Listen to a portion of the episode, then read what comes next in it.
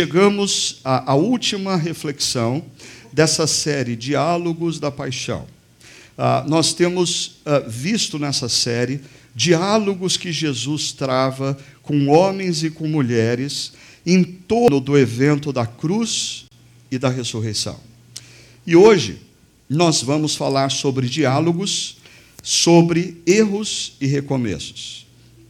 Há duas semanas atrás, eu dizia à nossa comunidade da importância de nós é, repetirmos ensinamentos. Nós vivemos numa cultura e as redes sociais imprimiram esse ritmo nas nossas vidas, onde tudo tem que ser novo, tudo tem que ser novo, tudo tem que ser novo, tudo tem que ser novo. Agora, isso vai na contramão da própria formação espiritual consistente e segura, porque muitas das coisas que fazem parte da nossa formação espiritual como discípulos são coisas que nós precisamos ouvir, ouvir, ouvir, ouvir, ouvir e ouvir. É interessante que algumas igrejas históricas, mais tradicionais, eles trabalham com um calendário litúrgico. Né? Então, todo ano, são repetidos os mesmos textos bíblicos em determinadas datas. Ah, você pode ter algumas resistências a isso, mas existe uma razão de ser disso. Existem princípios e verdades que precisam ser repetidas, porque nós, seres humanos, nos esquecemos com tremenda facilidade do que Deus nos disse. E aí, semana passada nós tivemos a oportunidade de refletir sobre aquele texto do caminho de Emaús. Para mim, um dos textos mais belos e sensíveis dos evangelhos e que, para mim, ele precisa ser repetido todo ano. Eu preciso lembrar daquele texto todo ano. Todo ano. Porque, porque todo ano eu me pego indo embora para Emaús. Todo ano. Aí não é uma vez por ano que eu me pego indo embora para Emaús. São várias vezes ao longo do ano.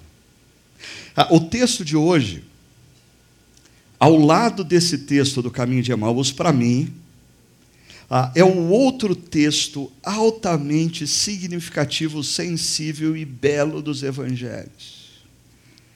É aquela conversa de Jesus com Pedro, à beira do mar Tiberíades, o mar da Galileia. Eu também preciso ler e ouvir sobre esse texto todo ano. Talvez diversas vezes ao longo do ano. Sabe por quê? Porque eu preciso, eu preciso ouvir Jesus perguntando para mim, Ricardo,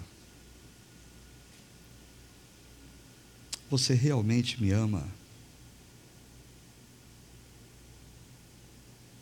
A gente tem que voltar a essa pergunta. Olha só, o, falando sobre erros e recomeços, existem pessoas e personalidades famosas, como Henry Ford, ah, que diz ah, que apareceu aqui por alguma razão. Ah, o, faltou a primeira frase aí: o insucesso é apenas uma oportunidade para recomeçar com mais inteligência. O insucesso é apenas uma oportunidade para recomeçar com mais inteligência. E ainda, Michael Jordan, ex-jogador de basquete, diz assim: Eu falhei e falhei de novo na minha vida, e é por isso que eu tive sucesso.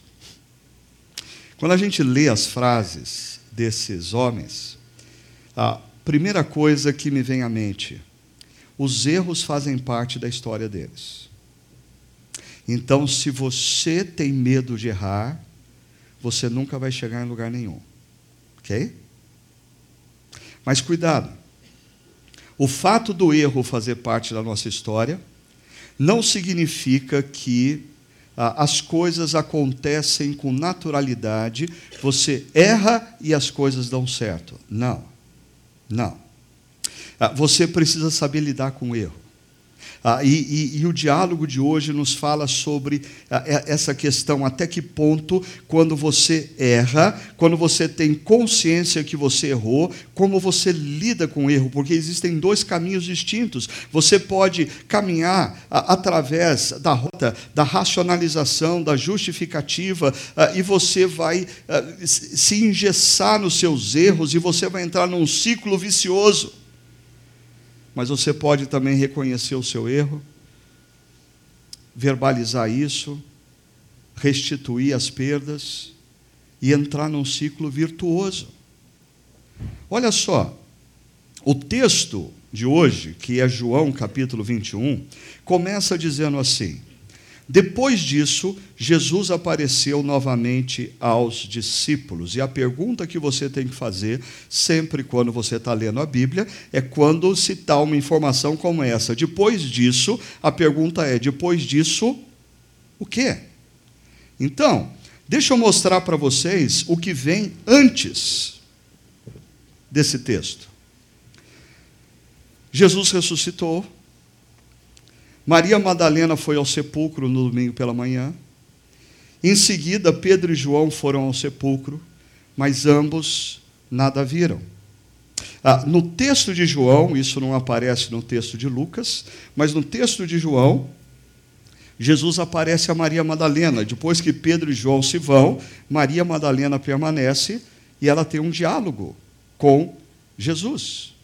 Ah, e aí, na narrativa de João, Jesus aparece aos discípulos quando eles estavam reunidos em Jerusalém, mas perceba o que nós vimos semana passada. Paralelamente a isso, Jesus aparece aos discípulos no caminho de Emaús. Ah, isso está em Lucas, isso está em João. Uma semana depois, Jesus volta a aparecer aos discípulos pela segunda vez, naquele evento que envolve a incredulidade de Tomé. Então, quando o texto nos diz que Jesus apareceu novamente, nós estamos falando ah, de uma terceira aparição de Jesus aos discípulos. A primeira, no domingo da ressurreição, a segunda, uma semana depois, para ter um tete a tete com Tomé, e a terceira, posteriormente. E um detalhe: essa terceira aparição não se dá em Jerusalém. Os discípulos já saíram de Jerusalém. Os discípulos voltaram para a região da Galileia.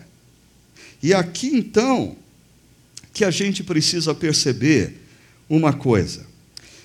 Jesus vai encontrar-se com Pedro e com os demais discípulos, aonde tudo teve início onde tudo teve início. Jesus é craque nesse negócio de, de trabalhar com o nosso emocional.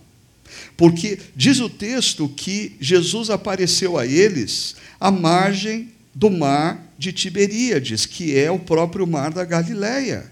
Mas o que, que aconteceu à margem do mar da Galileia três anos antes, numa manhã?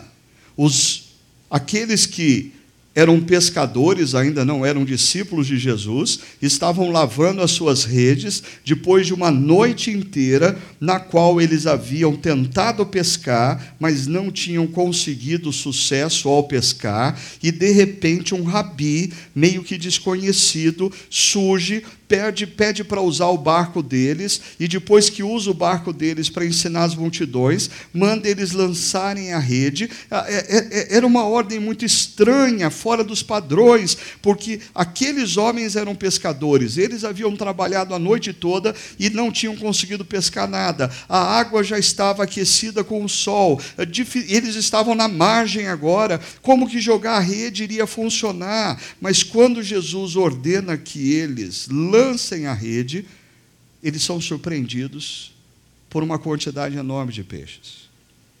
Mas a surpresa maior não é a pescaria. A, a, surpresa maior é que aquele rabi olha para aqueles homens simples, pescadores, talvez com pouca instrução, e os convida para fazerem parte do grupo que iria transformar a história da humanidade.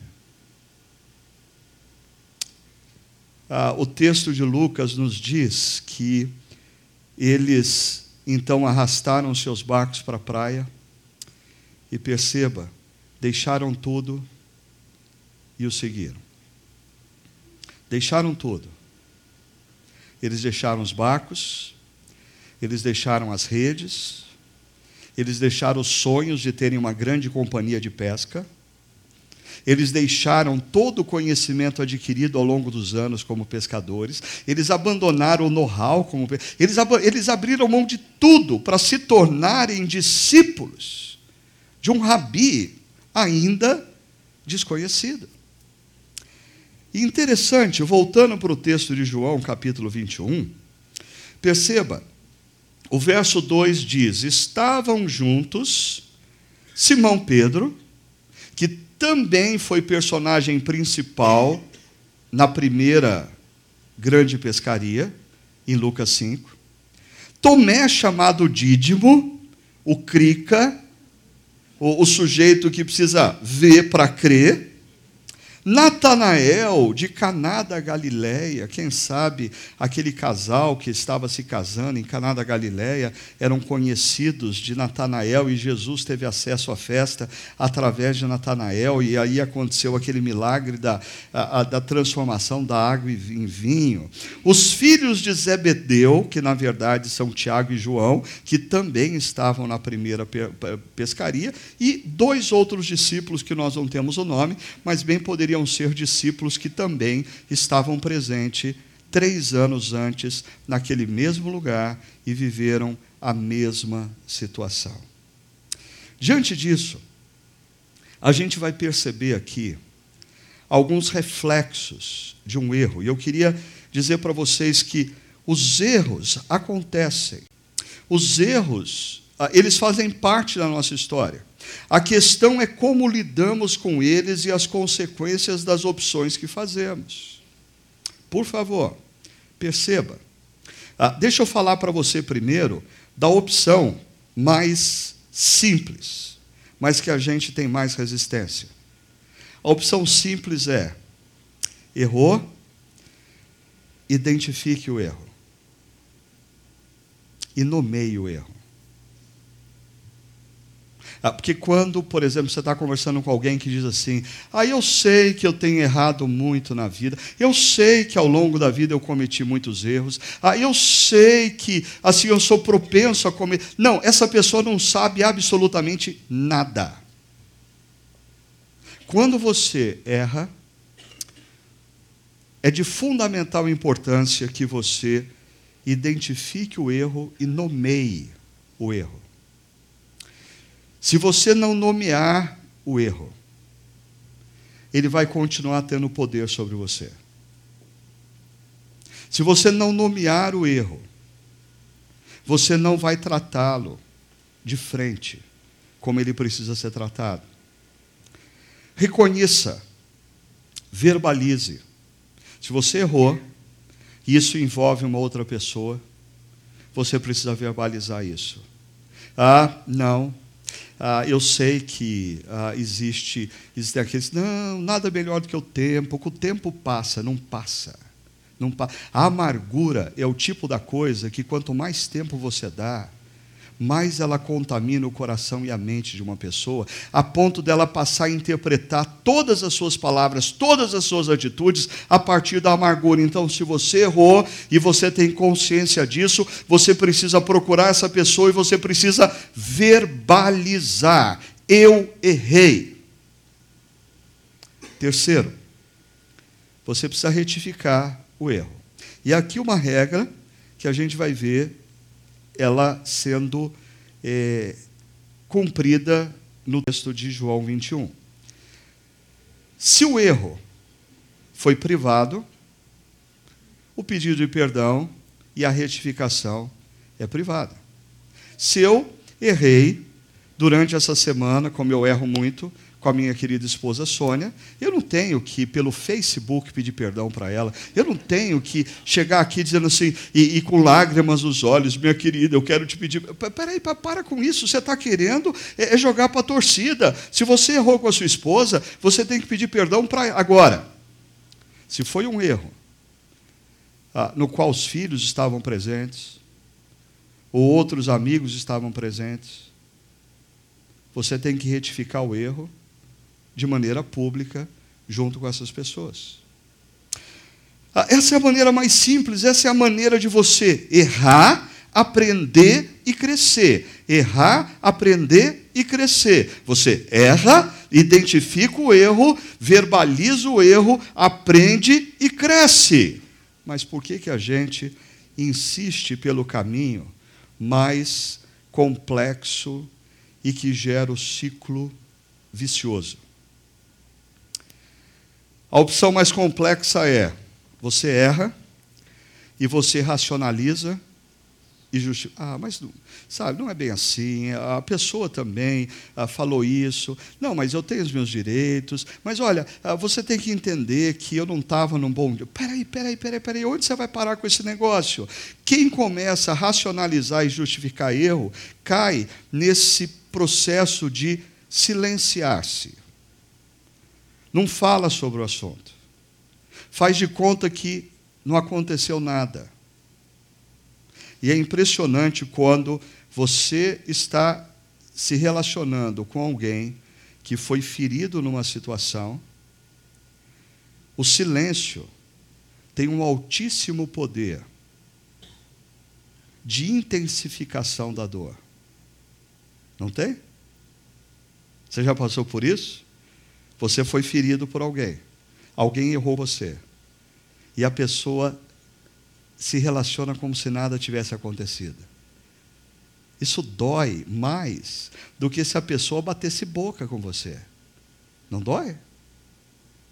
Ah, e a, a, pessoa começa a fugir, fugir do olhar, não se olha mais olho no olho, ah, se evita, não se encontra. Quando se encontra, procura ser bem ah, assim ah, formal e logo sair pela direita, sair pela esquerda e comina na extensão dos danos. Porque quem opta por esse caminho começa a ampliar os danos gerados pelos erros. Deixa eu mostrar isso para vocês na vida de Pedro. Para você entender a importância do texto de João 21, você tem que lembrar quem é Pedro. Pedro em suas palavras, sempre demonstra um ímpeto e uma autoconfiança excessiva. Jesus, ninguém vai te encostar. Jesus, ninguém vai te prender. Jesus, esses aqui vão te abandonar, mas eu não. Jesus, eu não vou deixar. Ok. Jesus alerta Pedro sobre a negação, de que ele iria acabar negando Jesus. Pedro, então, na noite em que Jesus é preso, é açoitado, é humilhado, Pedro está no entorno de uma fogueira, do lado de fora do sinédrio, cercado por pessoas que questionam Pedro, mas você você não era o braço direito do Nazareno? E Pedro, por três vezes, vai dizer: Não, você você está enganado, eu, eu nem conheço esse homem. E, e, e, aí, quando você pega aquele gráfico que eu mostrei, Jesus apareceu por duas vezes aos discípulos. Todos os discípulos estavam ali. Na primeira vez faltava Tomé, na segunda vez tinha Tomé mas Pedro estava presente. Eu queria que você observasse o seguinte: Jesus aparece duas vezes e não há uma troca de palavras sequer entre Jesus e Pedro.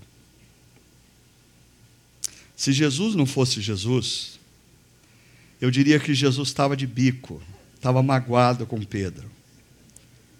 Mas Jesus sendo Jesus, eu imagino que na sua sabedoria, ele está dando tempo para ver até que ponto Pedro vai com esse erro. se ele já amadureceu o suficiente para perceber o erro, admitir o erro. Porque assim, eu fico imaginando que Pedro poderia, numa dessas duas aparições anteriores, ah, num determinado momento, Pedro sempre foi entrão, Pedro sempre foi assim, impulsivo. Pedro nunca esperou ninguém terminar de falar para falar. Por que, que dessas duas vezes ele fica quietinho esperando Jesus falar? Ele poderia ter interrompido falando: Jesus, Jesus, Jesus, ah, desculpa, eu sei que é importante esse negócio de Tomé, mas eu preciso falar um negócio, Jesus. Jesus, me perdoa, Jesus. Eu errei.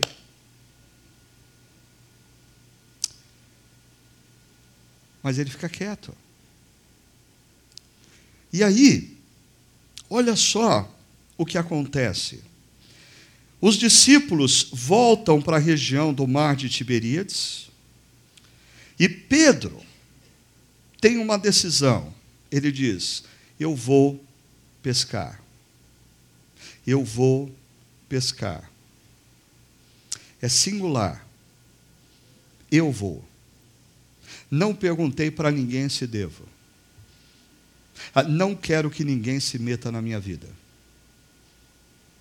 Não vou consultar nenhum terapeuta, nenhum pastor, nem o Espírito Santo, eu vou pescar. Essa é a minha decisão. E esse, esse eu vou pescar tem a ver com essa questão da autonomia que sabota a relação dos seres humanos ao longo da história.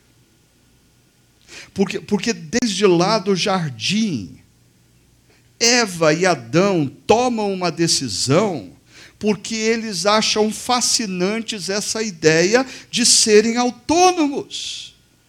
Na Torre de Babel, os homens que constroem a Torre de Babel, eles constroem porque eles têm um sonho. Façamos nós nós vamos conseguir construir uma torre, nós vamos chegar numa determinada altura que nós não vamos mais depender de ninguém nem de Deus. E, e, e Pedro cometeu um erro. E como consequência desse erro, Pedro está se achando carta fora do baralho. E como carta fora do baralho, ele decide viver esse projeto de autonomia. Ontem mesmo, eu estava dando. Deixa eu colocar um outro quadro aqui ah, para vocês. Eu estava dando uma aula em São Paulo e eu estava trabalhando com os alunos esse, esse gráfico. Falsos deuses da cultura contemporânea. É, se, se eu pudesse porque assim, quando você lê a literatura grega, ah, os gregos tinham o panteão dos deuses. Quando você lê a literatura antiga, os cananeus tinham um panteão dos seus deuses. E esse aqui, para mim, é o panteão dos deuses na sociedade contemporânea. E sabe qual é o Zeus do nosso panteão, ou seja, o grande Deus? Autonomia. o grande Deus que rouba o nosso coração de cumprir o primeiro e o segundo mandamento, não terás outros deuses além de mim. É o desejo de ser autônomo. É o desejo de não depender de ninguém. É o desejo de não ouvir ninguém. É o desejo de não depender de Deus. É o desejo de dizer: ok, Deus pensa assim, mas eu penso diferente. E eu vou fazer o que eu quero. Perceba, as deusas, esposas do nosso grande Zeus, autonomia, é realização pessoal e prazer. Por que eu quero autonomia? Porque eu tenho o direito de ser feliz. Porque eu quero fazer o que eu quero? Porque eu tenho o direito de ser feliz. Ah, por que eu tomo determinadas decisões? Porque eu quero ter prazer. Perceba, eu diria que principalmente nessa geração mais jovem, a turma que está aí com os seus 20, 30 anos, olha que interessante.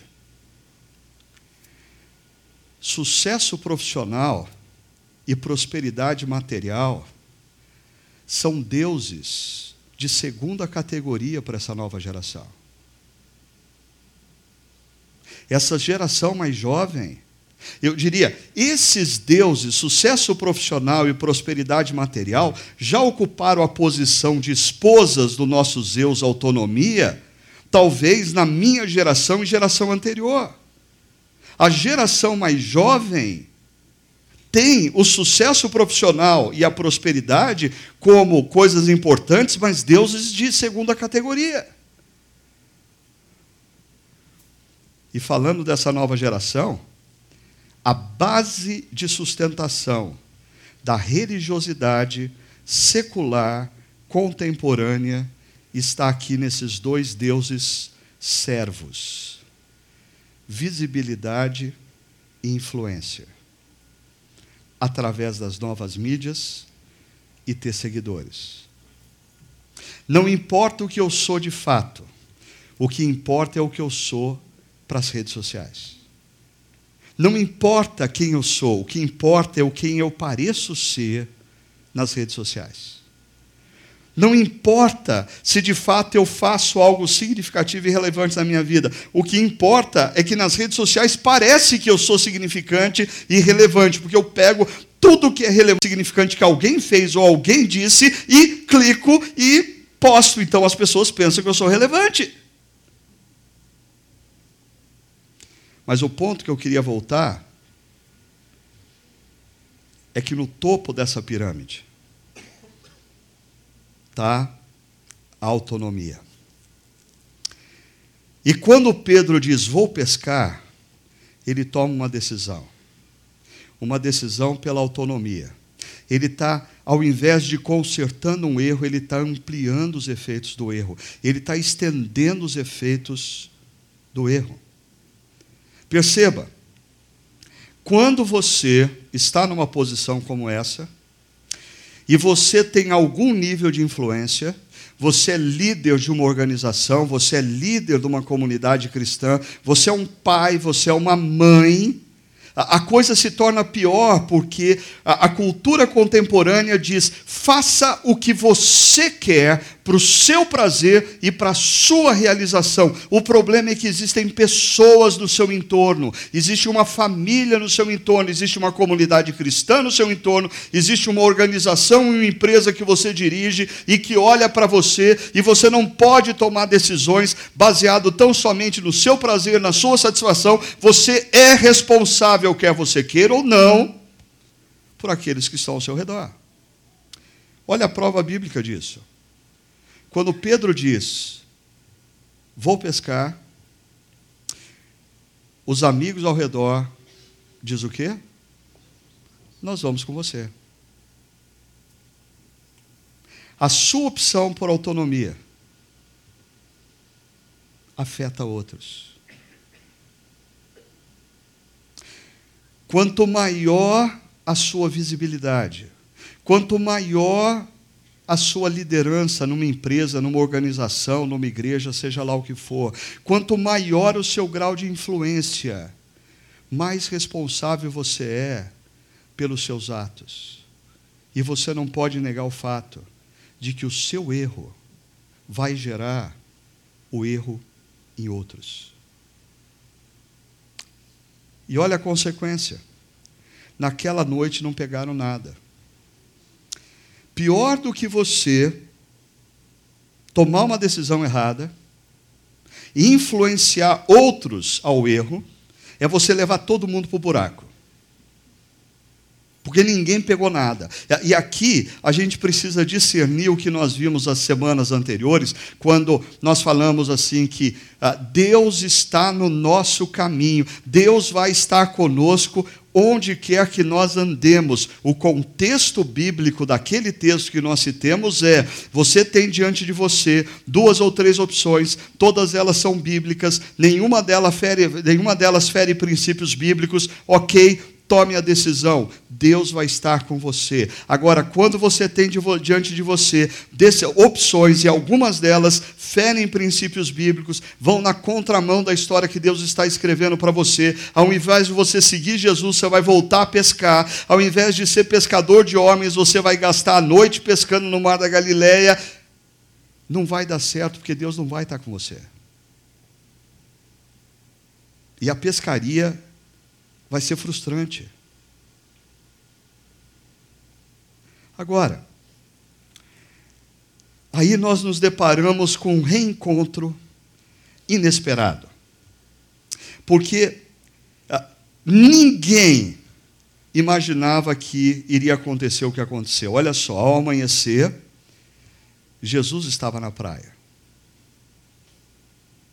Mas os discípulos não reconheceram. É, eu, eu, eu fico, assim, quem sabe, ah, eu, eu às vezes é, ah, viajo na maionese, né? pensando assim, se a eternidade ela, ela transcende a história, significa que na eternidade talvez eu possa contemplar é, momentos históricos do passado, do futuro, porque a eternidade está atrelada ao Cronos. E aí, se isso é verdade, como eu quero ver da eternidade essa cena. Porque eu, eu queria ver o que eles enxergaram, que, quem eles viram na praia. Talvez assim, ainda estava amanhecendo, ah, e eles viram. Ah, ah, e tem uma pessoa na praia, tem um homem na praia. E olha, ele, ele montou uma fogueirinha, e ele levantou da fogueira e ele veio até a margem da água. E olha o que esse homem diz: ele diz, perguntou-lhes, filhos, vocês têm algo a comer? E o termo que Jesus usa aqui, filhos, é o termo crianças. Porque esses discípulos estão agindo como crianças. E às vezes na vida a gente age como criança. A gente sabe o que a gente tem que fazer. Eu tenho lá o meu neto mais novo, João. Assim, não para um minuto. E se fala, João, não bota o dedo no ventilador, João. E você tira ele, ele volta.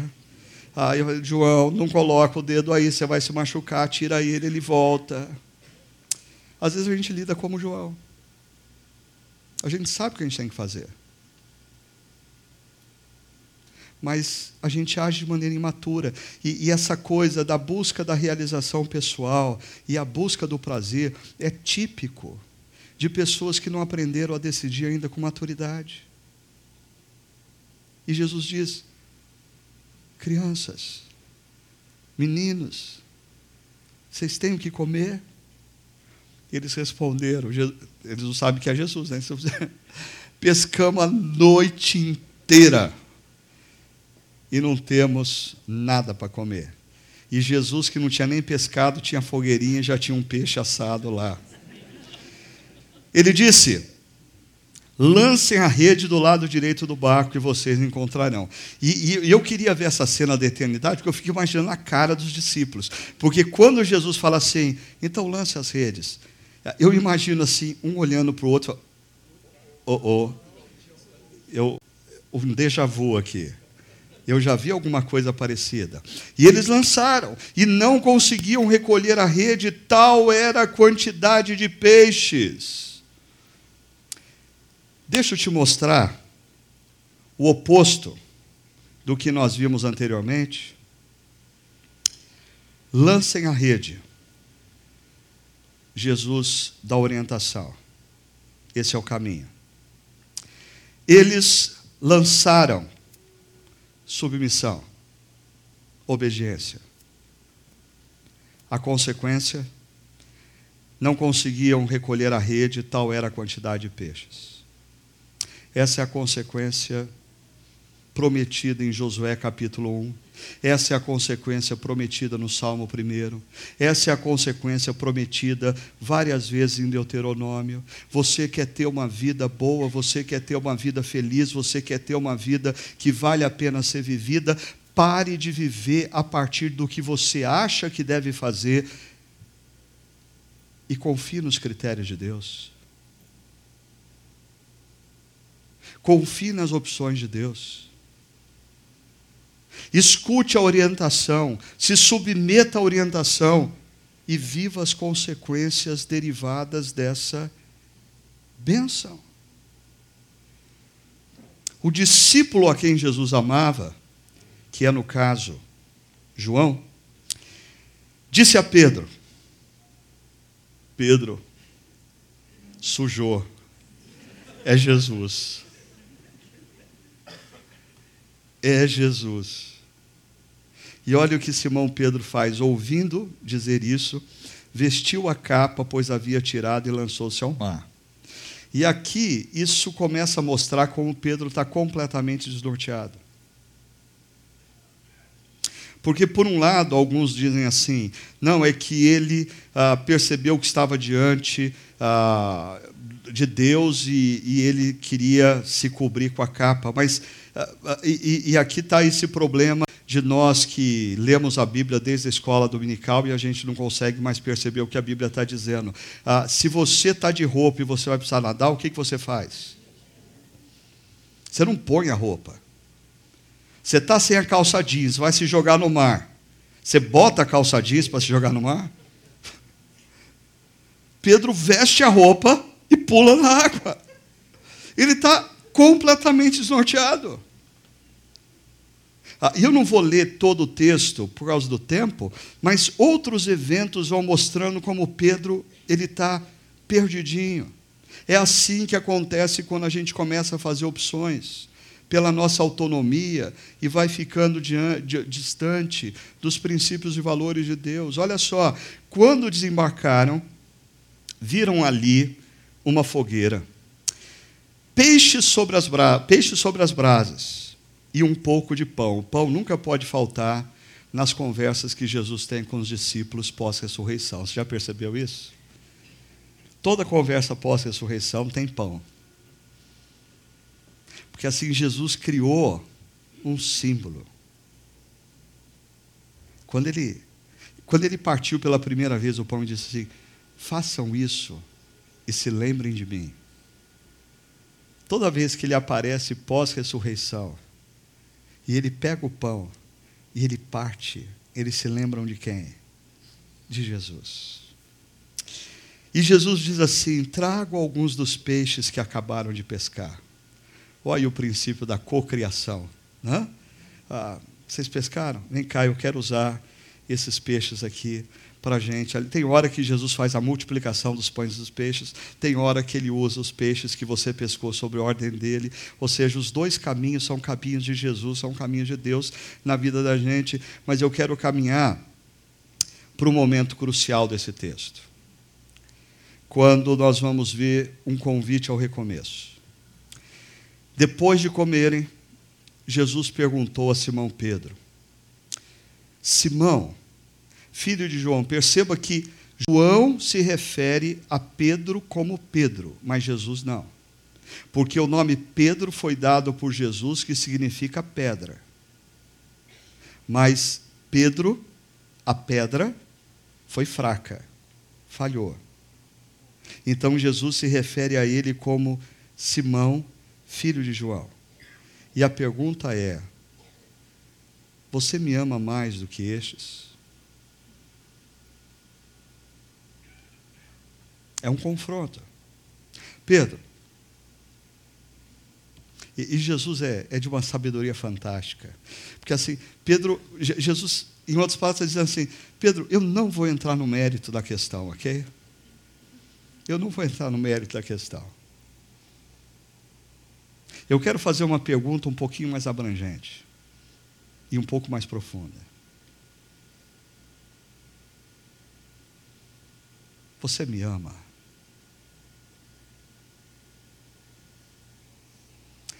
A resposta de Pedro é: Tu sabes que te amo.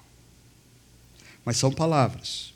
E aqui, só para alguns já sabem, outros ainda não sabem. Existe aí uma grande discussão. Jesus usa da, na pergunta a, a, o verbo agapau, que vem o substantivo ágape. A Pedro responde com o verbo filéu, que é filos, amor, amizade. Assim, alguns uh, estudiosos acham que isso é significativo no texto. Uh, outros uh, estudiosos sérios dizem não.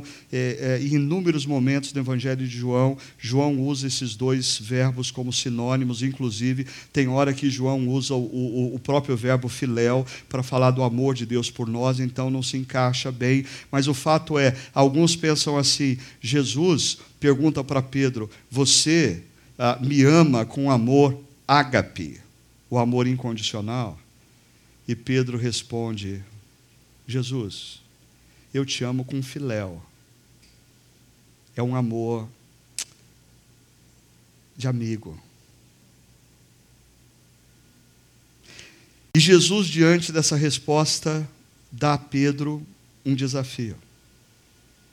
Cuida dos meus cordeiros. Porque, Pedro, você viu o que você fez com os meus cordeiros? Você botou eles para pescar outra vez. Eu quero que você seja uma influência positiva no meio do meu povo, Pedro. Eu quero que você influencie pessoas a fazer a minha vontade, não a voltar para o mar da Galiléia e voltar a pescar. Agora, note que nós brasileiros usamos a palavra amor de uma maneira muito leviana. Nós amamos todas as coisas e amamos todo mundo. Mas o amor bíblico não é sentimento. O amor bíblico é atitude. Porque Deus amou o mundo de tal maneira que ele entrou na história e morreu naquela cruz porque ele nos ama. Se você diz que ama alguém e não faz nada por esse alguém, você está usando o verbo amor de maneira disfuncional. Se você diz que ama a Deus, e perceba, esse nosso amor a Deus não é um amor a Deus para que Ele nos ame, não. Nós amamos a Deus porque nós fomos impactados pelo amor dele. Nós o amamos porque Ele nos amou primeiro. O que Ele fez naquela cruz foi tão tremendo que eu não tenho como viver sem expressar minha gratidão e exercitar o meu amor por Ele. Mas Jesus mesmo diz: aqueles que me ama são aqueles que guardam os meus mandamentos.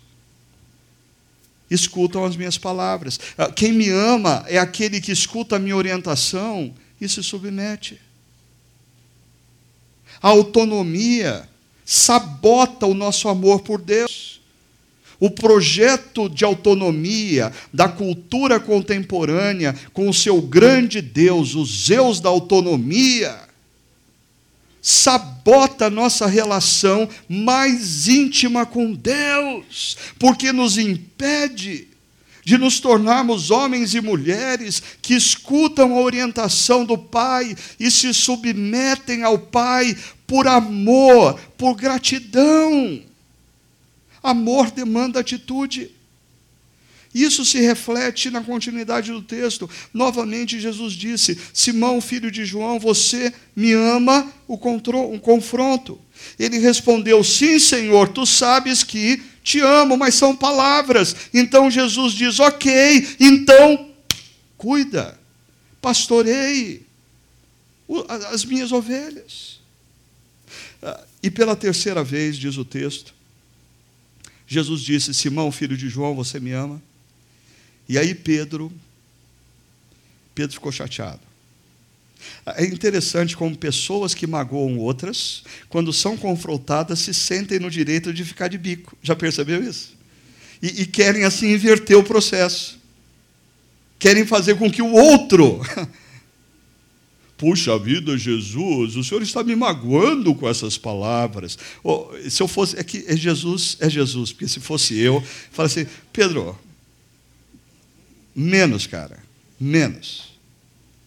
Eu, eu, eu disse para você que eu não quero entrar no mérito da discussão. ok? Eu estou te poupando, porque eu não estou nem entrando no mérito da discussão. E aí, diz o texto que Pedro responde: Senhor, tu sabes todas as coisas e sabes que te amo. E Jesus disse: Cuida das minhas ovelhas. Deixa eu dizer uma coisa sobre essas três repetições. Ah, existe uma tese que eu acho muito interessante e propícia, de que ah, os rabis, eles instituíram que uma forma de você estabelecer contrato com pessoas seria ah, você se reunindo publicamente com quem você estabelece o contrato e você enfatizando por três vezes qual era a base do contrato e o outro publicamente dizendo: Eu concordo. Pedro negou Jesus publicamente e três vezes. Jesus cria uma situação pública, põe até uma fogueirinha no meio, igual no momento que ele nega Jesus, e Jesus pergunta três vezes para Pedro, reestabelecendo o contrato. Reestabelecendo o contrato. Agora, eu queria terminar é, fazendo alusão a duas situações. Primeiro, em Lucas 22, que não tem nada a ver com o nosso texto de João 21, mas eu queria retomar isso aqui. Antes de acontecer tudo isso com Pedro, Jesus diz assim: Simão, Simão, Satanás pediu para peneirá-los como trigo, mas eu orei por você para que a sua fé não desfaleça. E eu já falei sobre isso. Eu acho esse diálogo entre Pedro e Jesus também fantástico, mas também aterrorizante, porque uh, eu, eu fico no lugar de Pedro, Jesus dizendo assim: Pedro, Satanás me pediu para peneirar vocês. E eu fico pensando assim, eu espero que Jesus diga assim, e eu disse: "Não, arreda-te de mim, Satanás". Mas não. Jesus não só parece que falou, OK, mas tirou os outros da jogada e deixou Pedro. Porque está no singular. Mas eu orei por você, Pedrão. Teus amigos não vão para a peneira, mas tu vais para a peneira. Sabe por quê? Antes da peneira, Pedro é orgulhoso. Pedro tem uma autoconfiança excessiva. Pedro tem opiniões fortes. Pedro é impetuoso. Pedro tem juízo duro para com os outros. Mas do lado de lá da peneira, Pedro é humilde. Pedro é dependente. Pedro é manso. Pedro faz uso da sensatez. Pedro se torna mais misericordioso. Em outras palavras,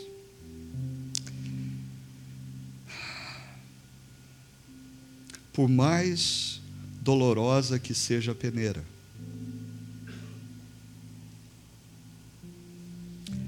A peneira faz parte da obra de Deus nos lapidando. A, a pergunta nessa manhã é: de que lado da peneira você está? Você ainda é isso? Porque eu creio que o propósito de Deus não é que a gente tenha que passar pela peneira. A gente tem que passar pela peneira quando no dia a dia, ouvindo as orientações de Deus, ouvindo a sabedoria de Deus, a gente não trabalha o nosso coração, não trabalha a nossa submissão, não trabalha a nossa obediência. Aí chegam momentos na vida que a peneira vem. Ou você já está do lado de cada peneira? As adversidades, as dificuldades, as dores, os momentos que você quebrou a cara, fizeram de você alguém mais humilde, dependente, manso, sensato, misericordioso. Porque talvez o maior perigo de todos é você já ter passado pela peneira e do lado de lá da peneira você continuar sendo isso.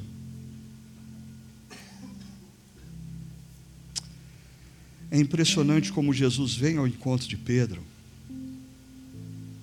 E, e, eu acho que a lógica seria, mais uma vez, Pedro tomar a iniciativa e falar. Porque eu acho que se tem alguém que deveria perguntar, era Pedro. E eu, se eu fosse Pedro, Assim que a gente tinha acabado de comer o peixinho e o pão lá, e dado um silêncio, eu ia olhar para Jesus e falar: Jesus, o Senhor ainda me ama? O Senhor me ama, Jesus?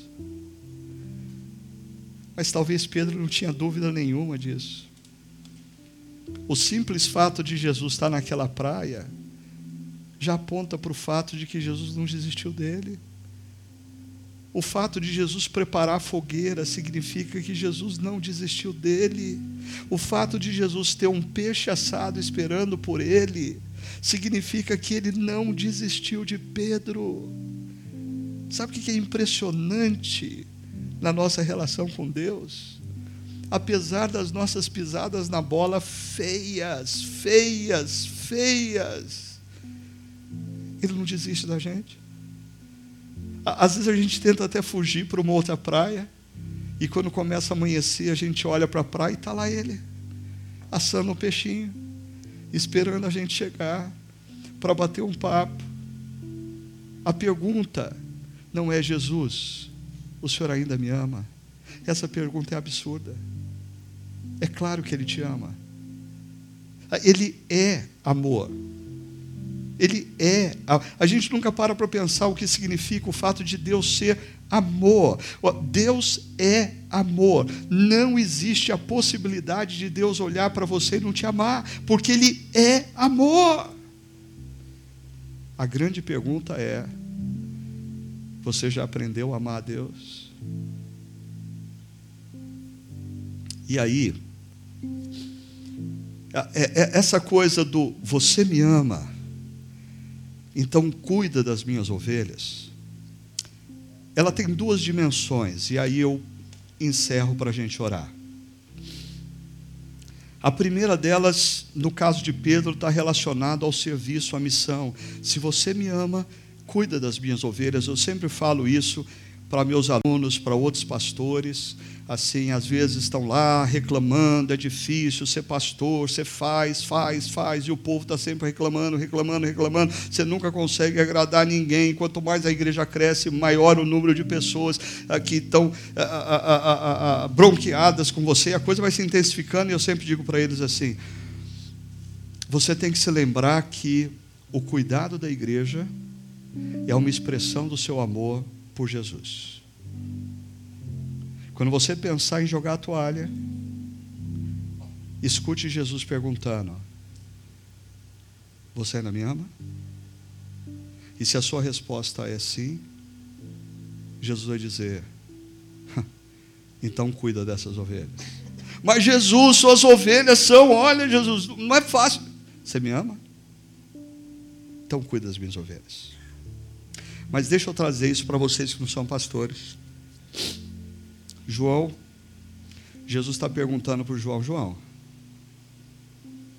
você me ama? E se a resposta é sim, Jesus está dizendo para o João: então toca e serve o meu povo. Lude, você me ama? Então canta para o meu povo, Lude. Noel, você me ama? Então sirva como diácono, meu povo.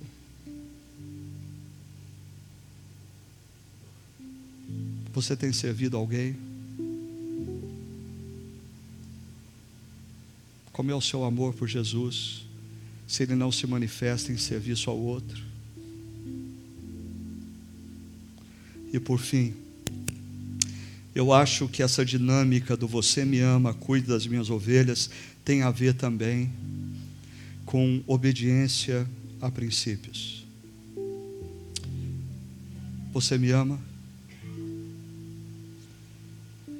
Então faça a minha vontade. Ah, Jesus, mas eu quero fazer a minha vontade. Bom, então você ama a autonomia. Você ama o grande Deus do presente século. Você não me ama. Porque se você me ama, o que, que eu estou mandando você fazer hoje? Eu diria, talvez Jesus esteja dizendo para você: Você me ama? Então perdoa essa pessoa. Você me ama? Então restaura o seu casamento. Você me ama?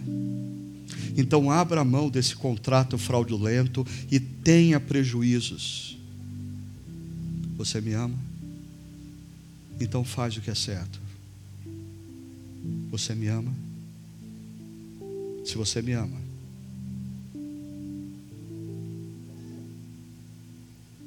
você vai obedecer às minhas palavras. A questão não é servir, nem obedecer para conquistar o amor de Jesus. O amor dele a você já é fato. A grande questão é se você já foi tão impactado pelo amor dele, a ponto de se mover na direção de começar a aprender a amá-lo e expressar isso com o serviço e com a obediência. Feche os seus olhos, vamos orar. Senhor, nós queremos nos colocar mais uma vez diante do Senhor, assim como há dois mil anos atrás, Pedro, naquela praia, se encontrava diante do Senhor também. Que o teu Santo Espírito faça ecoar nas nossas mentes e corações dessa manhã. A mesma pergunta de Jesus feita a Pedro.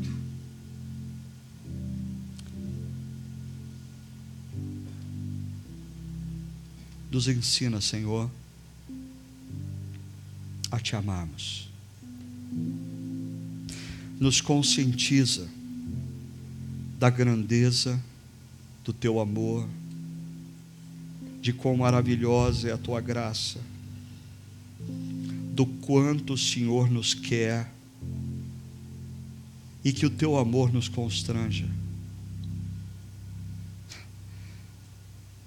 a abandonarmos os deuses desse século que nos prometem o que eles não têm para oferecer e nos ensina a te adorar acima de todas as coisas e te amar através das nossas atitudes e nas nossas decisões. Oramos no nome daquele que nessa manhã veio ao nosso encontro, Jesus Cristo. Amém.